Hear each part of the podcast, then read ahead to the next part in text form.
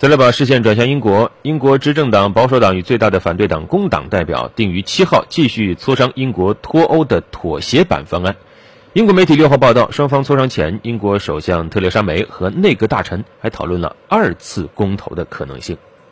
英国《每日电讯报》援引政府人士的话报道，特蕾莎梅与政府官员、内阁大臣讨论的二次公投方案有三个选项，分别是有协议脱欧、无协议脱欧和不脱欧。按照消息人士的说法，二次公投前提是保守党与工党磋商失败，且议会执意要求投票，政府无力阻拦。特蕾莎梅的一贯立场是反对二次公投。她先前曾表示，如果保守党与工党磋商失败，议会将投票决定下一步选项。选项具体内容尚未确定。不过，来自政府的一名消息人士否认了英国媒体所谓二次公投的报道。特蕾莎梅与欧盟达成的脱欧协议，迄今三次遭英国议会下院否决。脱欧日期从原来的三月二十九号延迟到最晚十月三十一号。保守党与工党谈判代表过去数周多次会晤均无结果。英国媒体披露，保守党愿在七号磋商中做出重大大胆让步，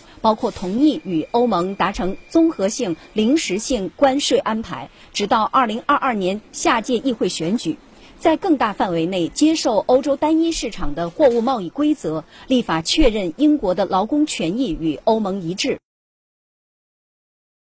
其实，呃，关于二次公投在英国的讨论已久啊。之前，英国前首相布莱尔一直在为第二次公投站台。布莱尔称，再次公投是最有可能的结果。但是，特蕾莎梅对此进行了强烈抨击。他说，布莱尔跑到布鲁塞尔去支持第二次公投，破坏了英国政府的谈判，是对他曾经待过的办公室和他曾经服务过的人民的侮辱啊。而此前，